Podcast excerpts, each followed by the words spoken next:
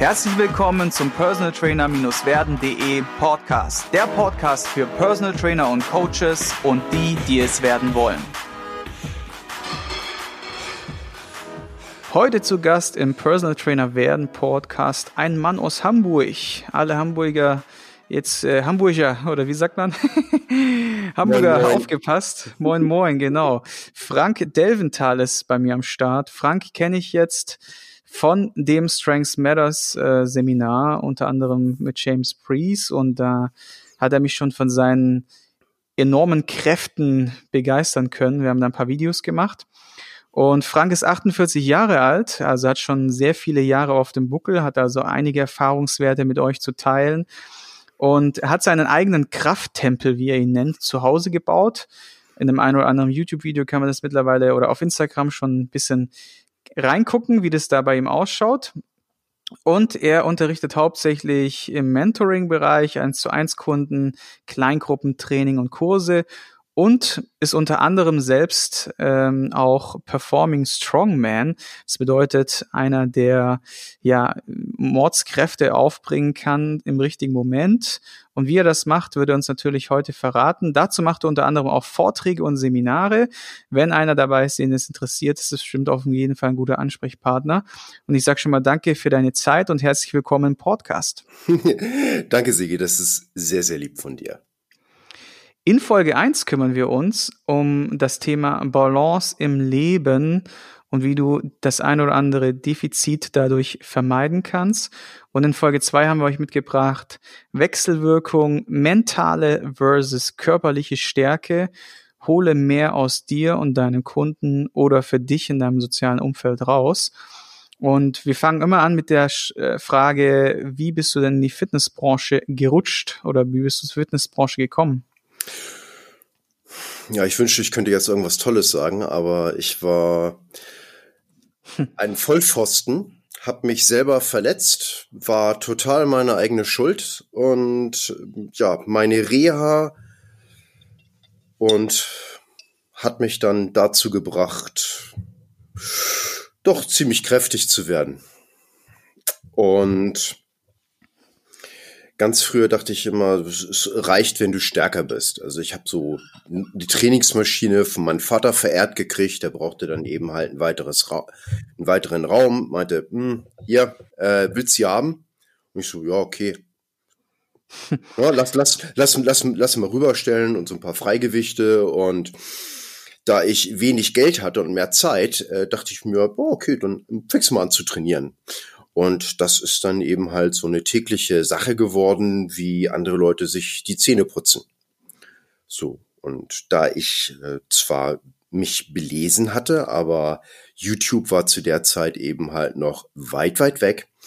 Und ja, ich habe eben trainiert, bin stärker geworden und dachte, ey, cool, ich mache alles richtig, weil ich werde ja stärker. Mm. Und irgendwann sagte dann meine Schulter, klopf, klopf, klopf, hallo, das ist tariflich nicht vereinbart. Und dann hatte ich auch das falsche Mindset. Ich habe mir nicht gesagt, so, oh, ich mache irgendwas falsch, sondern ich dachte einfach, äh, los, muss harte zu dir selber sein, durch da und ja, wurde es aber nicht besser. Der Klassiker, ein Indianer kennt keinen Schmerz. ja, ja, doof. Ne? Ich, ich bin aber gar kein Indianer, aber das hat man mir nicht gesagt. Ne? Deswegen wusste ich das einfach nicht. Ähm, und na, dann habe ich, dann kam ich irgendwann auf die brillante Idee, hm, vielleicht machst du mal ein bisschen Pause. Hm, wurde aber immer noch nicht besser. Und dann kam ich auf die nächste geniale Eingebung. Hm, vielleicht gehst du mal zum Arzt. Na, die haben dann eben halt Röntgenaufnahmen gemacht und so weiter. Und er sagte eben halt, ja, sie haben eine eben halt total degenerierte Schulter. Ähm, Sie haben die äh, Schulter eines 65-Jährigen oder 70-Jährigen. Sie werden in dem Alter von? Ich Wie alt warst du da? 28? Ja. Naja, bezieh beziehungsweise, nee, da war, war, ich ein bisschen älter, war ich ein bisschen älter. Äh, Trotzdem kein sie, Alter. Sie, ne? 37 oder sowas in dieser Richtung. Und ähm, dann, ja, dann bin ich in so ein richtig tiefes Loch reingefallen. Weil ich dachte, ey, scheiße, es ging ja auch nicht mehr. Also die, diese Schmerzen, die ich gefühlt habe im, im täglichen Leben, führten dazu, dass ich auch diese Diagnose nicht weiter hinterfragt habe. Und das ist so, als wenn man dir verbietet, dir morgens die Zähne zu putzen. Und das ist schon ziemlich eklig und äh, fühlt sich nicht gut an im Mund. Und gegen Mittag bist du fast am Durchdrehen, weil das echt mm, ist. Und du greifst zur Zahnbürste und dann heißt es wieder, Sigi, du darfst dir die Zähne nicht putzen. So. Und abends geht's dir auch so. Und wenn du dann schon wieder hörst, Sigi, du darfst dir die Zähne nicht putzen, dann bist du ganz schön, ja, am Durchdrehen. Und für mich war das ganz, ganz schrecklich. Und es war auch so, dass ich mich und meine körperliche Entwicklung abgeschrieben hatte. Weil ich hatte ja diese Schmerzen als Beweis für die Diagnose. Und dann habe ich da meine ganzen Kraft-Bodybuilder-Zeitschriften zusammengepackt. Also du weißt, ne, wo ungefähr 50 Prozent äh, Supplement und äh, Lifestyle-Empfehlungen sind und dann hast du ein paar Artikel, das Ganze sozusagen noch zu verkaufen. Und da war dann ein Artikel über die Kettlebell. Und ich so, mh, hm, ja klar, natürlich. Also ein russischer Trend in Amerika. Hm, nee, nee, schon klar. Und dann war so ein Halbsatz, dass viele Athleten mit kaputten Schultern dann ihre Schulter damit wieder heil gekriegt haben. Und das war für mich so mein Strohhalm. Ich hatte keine Ahnung, ob der Scheiß funktioniert oder nicht. Und ich hab's dann einfach aus Verzweiflung probiert. Und ich habe mir eine ganz, ganz leichte Kettlebell geholt, also zwölf Kilo. Und im Gegensatz zu dem, mit dem ich vorher hantiert habe, war das sehr, sehr leicht. Und ich kam mir so bisschen vor, als wenn ich mit einer pinken Damenhandtasche durch die Gegend laufe. Mhm. Ähm, also nichts. Gegen, nichts gegen Pink, nichts gegen Damenhandtaschen oder sowas. Aber zu der Zeit war ich noch nicht so cool, wie ich heute bin. Also heute wäre mir das ziemlich egal. Ist halt so. Wenn du Familienvater bist und dann irgendwie eine Wickeltasche trägst oder sowas, pff, ist halt so, ne? Ähm, aber damals war das eben halt für mich schwer. Und ich habe über ein Jahr nach Buch, ich hatte da immer noch keinen Trainer, nach trainiert, aber ich bin wesentlich sensibler geworden auf Cues, was Körperspannung und so weiter anging. Und nach einem Jahr habe ich gemerkt, okay, die Trainingszeit wird immer länger und ich habe auch keine Schmerzen mehr beim Training. Und da habe ich etwas ganz, ganz Entscheidendes gelernt. Und zwar, wir können selber Verantwortung für unsere Gesundheit mit übernehmen. Und das ist ganz, ganz wichtig. Diese Erkenntnis, ich kann etwas für meine Gesundheit tun. Und nicht Gesundheit ist etwas, was mir geschenkt, gegeben oder was ich kaufen muss. Ja, und von da an ging es dann, ja, wie soll ich sagen, äh, meine äh, hm, Trainerzertifikationskarriere oder Drogenkarriere oder wie man das immer sagen will, eben halt steil aufwärts. Ne? Also dann, dann habe ich dann ein paar Jahre später mein erstes Enter the Kettlebell Seminar gemacht und der, der, der arme Trainer, der, der tut mir jetzt noch leid. Also das ist wirklich äh, hardcore gewesen. Ähm, ich äh, habe dem wie so ein Gehirnvampir versucht auszusaugen in diesen drei Stunden und war so fasziniert, wie viel Wissen und Erfahrung übermittelt wird, wenn da jemand ist, der Erfahrung damit hat, in den du fragen kannst und der gucken kann, was du machst und dir dann Feedback gibt. Ne? Also wahnsinnig neues Konzept. Also mhm. merkst schon, ich bin nicht ganz so ernst. Ne? Mhm. Ähm, aber das war eben halt wirklich wichtig. Also wenn, wenn du hohen Wissenstransfer haben willst, dann musst du zu den Leuten gehen, die es leben, die es machen. Und dann kannst du mehr ziehen daraus. Ja, sehe ich auch so, definitiv. Und ähm, ich sage immer, lerne direkt bei der Quelle. Das heißt, such dir denjenigen raus, der das äh, mehr oder weniger mitentwickelt hat oder einer seiner nahen Ziellinge und äh, ja und saug einfach auf, ne? Und mach's am besten immer in Theorie und Praxis und lasst ihr auch Zeit dafür, weil viele gehen halt gerne mal so fix auf so einen Wochenend-Workshop und dann tanken die zwar die ganze Theorie, aber die Umsetzung kommt dann ins Schleudern, weil der Alltag sie wieder einholt, weil sie sich nicht genug Zeit dafür nehmen, weil sie nicht ge genug viel Geduld mitbringen, auch an sich selbst zu arbeiten, weil sie ja denken, sie hätten ja, wenn sie die Theoris Theorie wissen, die Weisheit mit den Löffeln gegessen und müssen es ja nur mehr oder weniger an ihren Klienten weitergeben. Nur ich bin immer so, practice what you preach, geh da erstmal rein, äh, mach deine Erfahrungen, mach das ruhig auch mal acht, 16 Wochen lang und, und dann ähm, vielleicht lass doch mal drüber schauen sogar. Ne? Also gib dir da einfach Zeit dafür, für diese Prozesse. Ja, mhm. das ist genauso wie ein vernünftiger Kettlebell Swing. Ich brauche ungefähr eine anderthalb Stunden, um jemand die Grundlagen vom Kettlebell Swing beizubringen. Kommt ein bisschen drauf an, wie fit der ist und so. Aber das heißt nicht, dass ich denen empfehlen würde, am nächsten Tag mit der 10.000 Swing Challenge von Dan John anzufangen. Exakt. Ja, genau. Also so sehe ich das auch.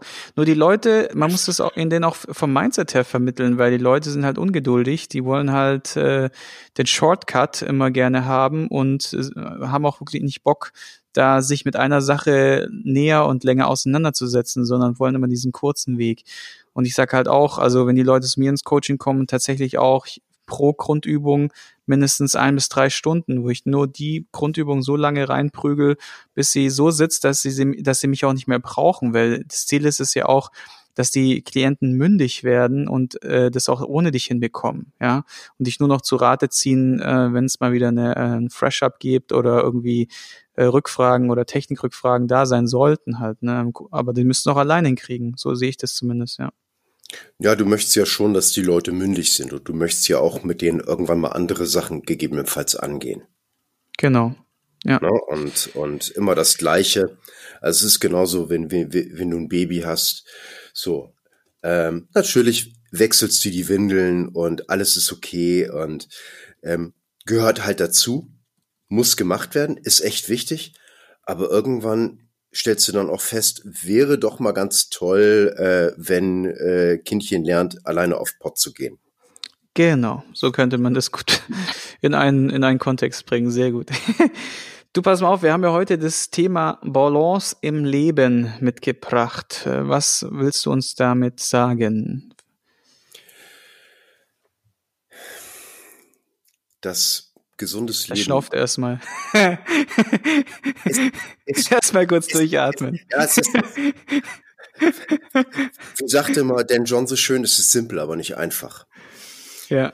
Und zwar hat alles einen Preis. Ich hab, kann nicht endlos meine Aufmerksamkeit auf alles fokussieren. Und ich muss mir manchmal so ein bisschen bewusst machen, was der Preis für etwas ist wenn ich in einem Bereich oder sage ich mal auch ruhig Kraftsportbereich absolute Weltelite sein will, dann muss ich A eine Menge für tun, aber ich muss auch auf vieles verzichten, weil das nicht in Einklang geht. Und man muss sich dann auch ganz genau überlegen, ist es das wert? Ist es die Balance sozusagen? Wer Familienvater ist, der muss sich oder er muss sich nicht, aber ich finde, wenn er Familienvater bleiben möchte mit einer intakten Familie, muss er dann eben halt auch so ein paar Sachen für seine Familie tun und nicht nur für seinen Kraftsport. Und es ist genauso ähm, mit der Ernährung. Wenn ich jetzt Körperfett verlieren will und irgendwann übers Ziel hinausschieße und ich einfach zu wenig Fett zu mir nehme, dann hat das ganz massive Folgen auf meinen Hormonspiegel und auch auf mein zentrales Nervensystem. Das heißt, ich muss gucken, was ist für mich, was ich erreichen will, was für mich wichtig ist, eine gute Balance. Ich muss, wenn ich trainiere, also da freut sich natürlich meine Frau, wenn ich jetzt ein bisschen besser aussehe, die Einkäufe, die Treppe hochtragen kann und so weiter. Aber wenn das bedeutet, dass ich dann auch gar keine Zeit mehr für sie habe, mal mit ihr zu reden, ne? und ich meinte jetzt wirklich reden und nicht, äh, wir gucken zusammen Netflix oder sowas, dann gibt das auch ein Missverhältnis. Das heißt, ich muss mir über mein Leben nachdenken. Was ist eine Balance? Was will ich erreichen? Wo will ich gerade? Was muss ich tun, um zu Punkt B hinzukommen? Kosten-Nutzen-Abwägung. Ja, ich habe jetzt im Moment ein paar Sachen in der Familie, wo ich einfach auch finanzielle Sachen nach hinten stellen muss, damit ich für die Familie da sein kann. Mhm. Und, und wenn du das Ganze, ja, und, okay, verstehe. Und wenn du das jetzt im Übertrag bringst äh, zu der Trainertätigkeit oder die ganze Sache in die Fitnessbranche bringst und vielleicht auch jetzt gerade zu den Zuhörern, äh, die ja Personal Trainer sind oder äh, Personal Trainer werden wollen, Coach werden wollen, was würdest du da noch, ähm, wie bringst du das in den Kontext mit der Balance? Also was würdest du den Leuten raten? Die Leute haben nicht nur das Personal Training oder den Kraft- oder den Sport als Leben. Da gehört mehr dazu. Das heißt, ich muss eben halt mir auch bewusst machen, dass dieser Mensch, der jetzt die Kniebeuge bei mir lernen will, auch gegebenenfalls Familienvater ist, einen Job hat und so weiter und so weiter. Und je nachdem, wie er da eingebunden ist, hat das auch Auswirkungen auf sein Training. Und manchmal ist auch einfach der Zeitpunkt, wo man die Leute eben halt mal, ja, über, naja, einfach mal auch zurücknehmen muss, einfach mal sagen muss, ey, es ist okay und auch mal festhalten. Damit du denen überhaupt auch ein emotionales Rückhalt gibst. Damit die überhaupt erstmal wieder ein bisschen den Kopf freikriegen können. Mhm. Ja, Bring mal ein Beispiel, also aus, der, aus den Erfahrungen aus deinem Coaching vielleicht mal. Ja, Klient kommt an, absolut verspannt, gehetzt, fertig und du guckst ihn an und sagst, also mit dem kannst du heute nicht trainieren, ne? Und dann fragst du erstmal, wie es geht.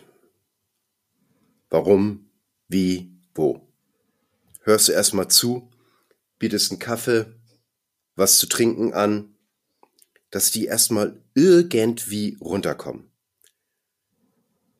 Dann machst du, nachdem er gesagt hat, was das Problem ist, eine Entspannungsübung. Und zwar für die Regionen, die, wo du gerade siehst, die besonders betroffen sind. Und wenn du sonst eben halt nur eine leichte Shiatsu-Behandlung auf dem Boden machst. Ne? Kunde legt sich Kunde legt sich mit dem Rücken auf den Boden, einfach platt hin, Kopf soll er unten lassen. Die haben meistens das Bedürfnis, dich anzugucken und sagt, nee, lass einfach runter. Dann hebst du den Kunden ganz, ganz leicht an den Hacken hoch und ziehst den gesamten Körper etwas zu dir.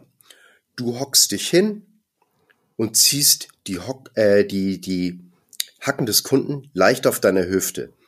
Also Lässt Hacken sind Fersen? Ja. Und, und dann wackelst du den Kunden mit Bewegung deiner Hüfte durch. Und wenn du die optimale Frequenz hast, siehst du das, wenn sich der Kopf mit deiner Hüftbewegung leicht synchron bewegt. So, das machst du eine kleine Zeit, dann legst du die Hacken runter. So drei Minuten. So, Meistens fühlen sich die Leute dann schon wesentlich besser. Dann machst du noch mal 10 Minuten Mobility mit denen. Ja, und wenn du Glück hast und gut bist, dann sind die Leute dann eben halt noch bereit, vielleicht 20 Minuten, 30 Minuten wirklich hart zu trainieren. Aber du musst die erstmal aus dem Loch rausholen. Mhm. Wenn ich gleich anfange mit, hey, du bist gestresst und ja, zack, wir machen hier mal Kreuzheben und fertig, ja, dann zieht er sich eine Verletzung. Super, wer hat was davon? Mhm.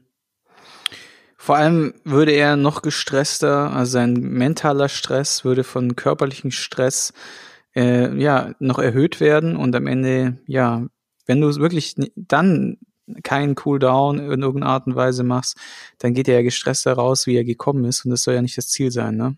Nee, besonders ja. geht er dann gerne, kommt er dann gerne zu dir? Genau. Wenn er das ein paar Mal macht, dann sagt er sich, ach nee, aber wenn ihr die Erfahrung macht, mir kann's noch so dreckig gehen. Wenn ich zu meinem Trainer hingehe, dann geht's mir danach besser. Ich weiß zwar nicht teilweise, was der da mit mir macht, der ist so total komisch, aber danach verlasse ich das Training und mir geht's besser. mhm. dann hast du alles richtig gemacht. Okay, das bedeutet für dich Balance an einem Beispiel anhand vom Coaching mit Klienten zu erkennen, also zu analysieren, die Menschen zu lesen. Dazu bedarf es natürlich auch erstmal einer eigenen Stärke und einer eigenen Ruhe, die man mitbringt und eine Aufmerksamkeit und eine Empathie vielleicht auch von sich aus und ein Beobachten des Kunden, wenn er zu dir kommt. Und wenn du merkst irgendwie, da sind Anzeichen, wie du es jetzt beschrieben hast, dass du halt klar nicht dein 0815 Standardprogramm durchziehst oder beziehungsweise das durchziehst, wo du jetzt denkst, dass es die Messlatte ist für die heutige Trainingseinheit, sondern die Messlatte an die Bedürfnisse des Kunden anpasst. Jo. Das ist Balance. Was kannst genau. du uns noch über Balance erzählen? Also, was hast du uns noch mitgebracht? Äh, zweite Definition Balance ist, wenn du nicht auf die Fresse fliegst. Mhm. ähm, naja, ich meine, wenn du balancierst, was bedeutet das? Du, du bewegst dich zwischen zwei Extremen und hältst dich da, wo du dich halten willst. Und Balance ist etwas, was du aktiv tun musst. Das ist nicht etwas, was ewig von alleine weiterläuft. Mhm. So wie du lebst, bewegst du dich auf dem Drahtseil deines Lebens. Hoho. Ähm, vielleicht nicht die beste Metapher, aber so wie ja. du dich einfach fortbewegst, mhm. hast du immer einen Ausgleich. Einzige, also ich sag mal, Zeit in meinem deinem Leben, wo, wo, wo du das nicht kapierst, das ist meistens, wenn du jetzt so in die Pubertät kommst. So, und wenn es dann eben halt richtig zur Sache geht und äh, äh, alles auf einmal und nichts bringt mich um und ja, mhm. ähm, dann ist dir das alles ziemlich egal. Aber irgendwann sollte dann auch der Zeitpunkt kommen, wo du so ein bisschen merkst, hm, das ist nicht gerade nachhaltig. Mhm. Hast du den einen oder anderen vielleicht Tipp mitgebracht oder im Kopf, wo du sagst, wenn, wenn ich jetzt nochmal 20 oder in dem, in dem 20, zwischen 20 und 30 oder so, oder vielleicht auch ein paar Jahre jünger wäre, was hätte man mir sagen müssen, dass ich das verstanden hätte? Oder vielleicht irgendwie anders geregelt hätte? Oder denkst du, dass es überhaupt einen Einfluss gehabt hätte? Ich kann es dir nicht sagen. Äh, ich bin nicht so, ich bin nicht so clever. Also ich bin, gehe davon aus, ich äh, musste es wahrscheinlich einfach die schmerzhafte Art erfahren. Ich glaube, ansonsten wäre die Motivation nicht groß genug gewesen, das zu lernen. Mhm. Ähm, ich meine, das, das, das, ist die traurige, das, das ist das, was ich vermute. Ich weiß mhm. es nicht, ich kann es nicht sagen. Wir können nicht zurück. Mhm. Und das ist genauso, ah, wäre ich genetisch und so weiter. Ich wollte früher immer so ein, so ein, so ein schlanker Ranker sein. Weißt du, so die typische mhm. Marathonläufer mäßig. Mhm. Ja, ich bin aber so ein kurzer und eher ein bisschen breiter gebaut. Ja, es ist, ich werde niemals irgendwie ein guter Marathonläufer sein. Davon abgesehen mag ich Laufen nicht so gern. Aber ja, es ist eben halt so ein paar Sachen. Wir können uns nicht aussuchen, was für Karten wir vom Leben bekommen. Was wir uns aber aussuchen können, wie wir mit unserem Blatt umgehen. Ob ich aufgebe, ob ich weine oder sage, na, jetzt wollen wir doch mal sehen. Mhm.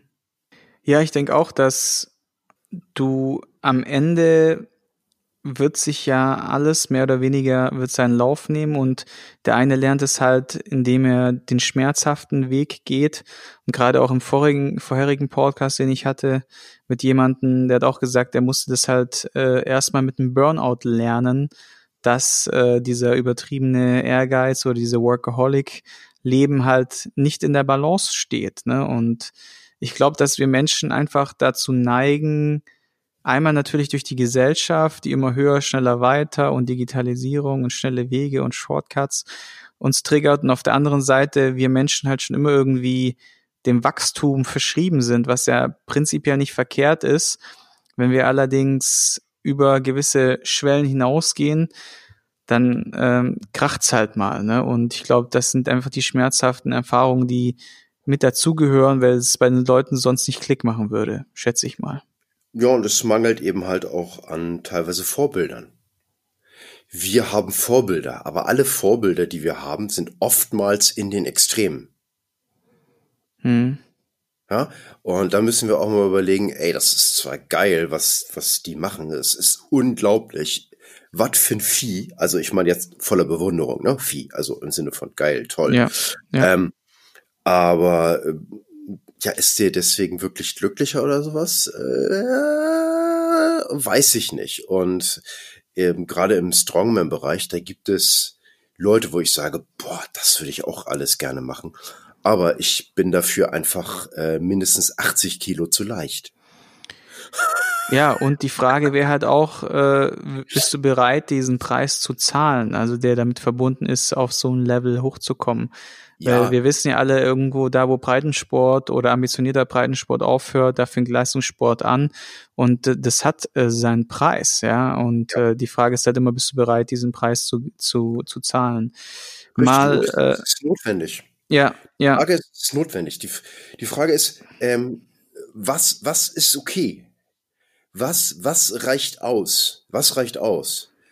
Ähm, zum Beispiel, bei mir ist es jetzt über die Jahre gekommen, dass ich, sage ich mal, relativ gut in Kettlebell Swings geworden bin.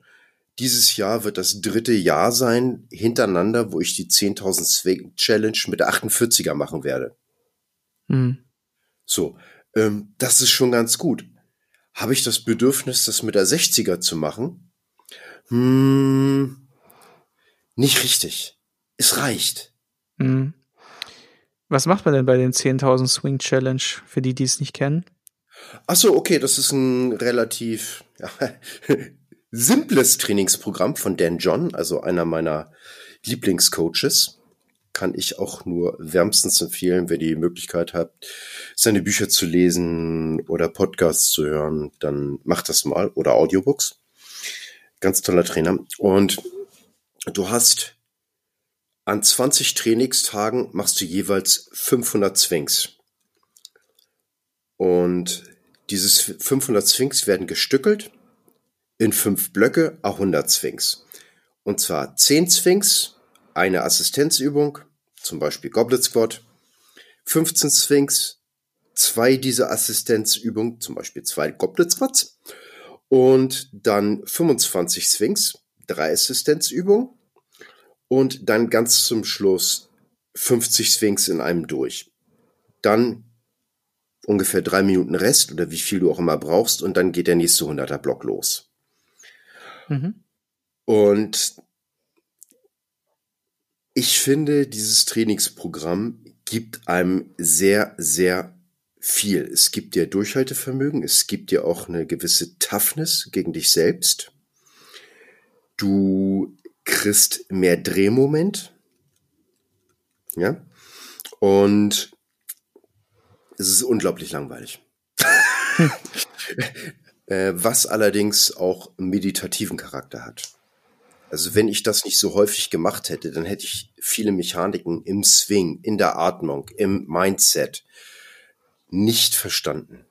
Ja, es ist im Grunde wie Bruce Lee auch sagt, du musst halt eine Übung, ich glaube 10.000 Mal oder sowas, oder gibt es da so verschiedene Leute die, oder Meinungen dazu, dass man halt einen Prozess, den man gut beherrschen möchte, mehrere tausende Male praktiziert haben muss, um überhaupt äh, richtig tief einzutauchen und den besser zu fühlen. Wer, ich meine, das weiß ja auch jeder, der jetzt irgendwie schon länger mal Kniebeugen, Kreuzheben oder Bankdrücken oder andere Übungen gemacht hat, dass desto häufiger du das machst, desto und du findest immer noch eine Kleinigkeit, die auf einmal besser geht und und äh, dir nochmal den Horizont erweitert, ne? Ja, wie mein alter Meister Eckert immer sagte, ähm, es geht ums Aikido. Und er sagte, ach, weißt du, Frank, so eine Cutter ist wie ein alter Teppich, ne? Kannst du immer noch mal draufklopfen, kommt immer noch was raus. Genau, genau. So, so könnte man es zusammenfassen. Hast du noch einen letzten Tipp zum Thema Balance? Weil wir haben so noch ein, zwei Minuten, dann wären wir durch mit der ersten Runde. Ja, ähm, beschäftige dich mit anderen. Also du selber äh, lebst nicht alleine. Also und das ist egal, ob das jetzt der Kunde ist, deine Familie, deine Kinder. Überleg dir manchmal, also ich erwische mich ganz oft, wenn ich dann merke, dass ich irgendwie so innerlich so, ne, so, ah, wo bleibe ich? Dann denke ich kurz nach und so, na, es geht im Moment gar nicht um dich. Also nimm dein eigenes Ego zurück und immer, immer wenn irgendwas in dir hochkocht, äh, guck mal so ein bisschen nach, äh, was ist jetzt eigentlich wichtig? Und oftmals ist man das selber nicht. Mhm. mhm. Absolut. Also ich bringe das immer in einen ähnlichen Kontext, dass wenn ich denke, mir geht's schlecht, überlege ich mir, wie es den Leuten sonst so auf der Erde geht, die teilweise von einem Reiskorn leben müssen ohne Wasser und Co. Ne? Äh, oder mit wenig Wasser. Und dann muss man erstmal seinen wohl situierten, äh, äh, versnobten oder sagen wir mal verkonsumierten Arsch mal wieder auf den Boden holen, um zu wissen, was wirklich Sache ist. Also es holt einen sehr schnell wieder zurück äh, zu den Tatsachen, dass es uns einfach immer noch verdammt gut geht und sich die Welt vor allem nicht nur um uns dreht. Ne? Ich sag's immer, setze die Brille von jemand anderen auf oder setze den, die Brille von deinem Gegenüber auf und schau erst mal, wie er das sehen könnte und dann denk nochmal genau. drüber nach und dann fang an. Ne? Die meisten Leute handeln nicht irrational. Das heißt, für sich selber. Na, du hast natürlich, also wenn, wenn, wenn irgendeiner was macht oder nicht durchhält und so weiter, dann ist das für ihn eben halt rational. Keiner äh, verhält sich bewusst irrational. Für ihn macht das Sinn. Das heißt nicht eventuell, dass der einfach äh, zu weich ist, äh, sein, äh, keine Impulskontrolle hat und so weiter und so weiter. Aber für ihn macht sein Verhalten Sinn. Ja, ja. Sehr cool. Ein paar wichtige Punkte haben wir jetzt hier mit äh, auf den Weg bekommen von dir, Frank. Vielen Dank schon mal dafür. Wir sind noch am Ende angekommen und für euch Leute, äh, seid so gut und nehmt euch jetzt gerne 60 bis 90 Sekunden Zeit und ja, teilt die Folge mit jemand anderem, der mal mehr Balance in seinem Leben bräuchte oder dem die Impulse hier gut tun könnten oder ähm, teilt das Ganze auf Instagram oder Facebook oder schreibt uns auch gerne eine Mail mit einem Feedback, was ihr gerne hören wollt oder vielleicht auch Verbesserungsvorschläge etc. pp. Ich sage danke für euren Support und danke für die erste Runde Podcast, Frank. Und wir sehen uns gleich in Folge zwei mit der Frage nach deinem größten Fehler beziehungsweise Learning in deinem Leben. danke, Sigi. Ich hoffe, du konntest ein paar wertvolle Impulse für dich mitnehmen. Wenn du diesen Podcast informativ findest, dann abonniere ihn doch einfach für weitere spannende Folgen. Und vergiss nie, die wichtigsten drei Buchstaben im Leben sind T-U-N.